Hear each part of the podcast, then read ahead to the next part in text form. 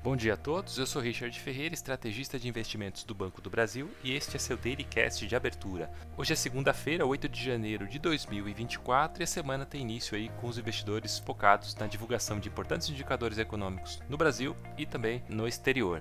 Além do início da temporada de balanços de grandes empresas americanas, todos os fatores aí que podem influenciar com maior peso os ativos locais. É, nos Estados Unidos, a expectativa é pela publicação dos índices de preço tanto do consumidor quanto do produtor, que deve ocorrer aí entre quinta e sexta-feira. Hoje, com a agenda mais enxuta, o mercado aguarda o pronunciamento de dirigentes do Federal Reserve, além da pesquisa de crédito ao consumidor referente ao último mês de novembro. Em Wall Street, os futuros de bolsa iniciam a semana em leve baixa, perto da estabilidade, dada a agenda mais fraca do dia de hoje. Os rendimentos das treasuries recuam em todos os vencimentos, os contratos futuros de petróleo também caem após a decisão da Arábia Saudita de cortar os preços do seu petróleo para todas as regiões em meio à demanda mais fraca pela commodity. No continente europeu, as bolsas operam em baixa, ampliando as perdas da última semana de 2024. Investidores monitoram os dados sobre encomenda à indústria da Alemanha, que subiram 0,3% em novembro, número que veio abaixo da projeção do mercado, que era na casa de 1%.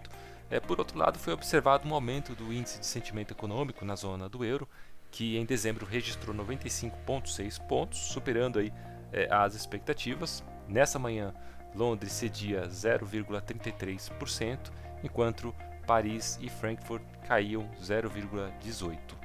Na Ásia, as bolsas fecharam majoritariamente em baixa, com piora do sentimento na região, após um grande conglomerado financeiro chinês pedir falência.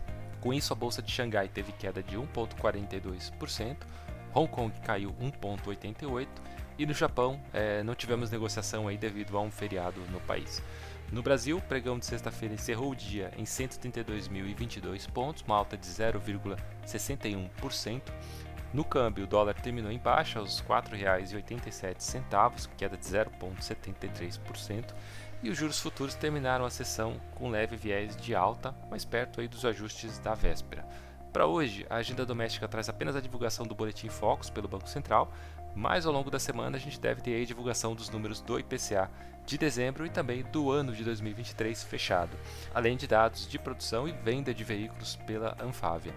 É, ficamos por aqui, um bom dia a todos e até a próxima.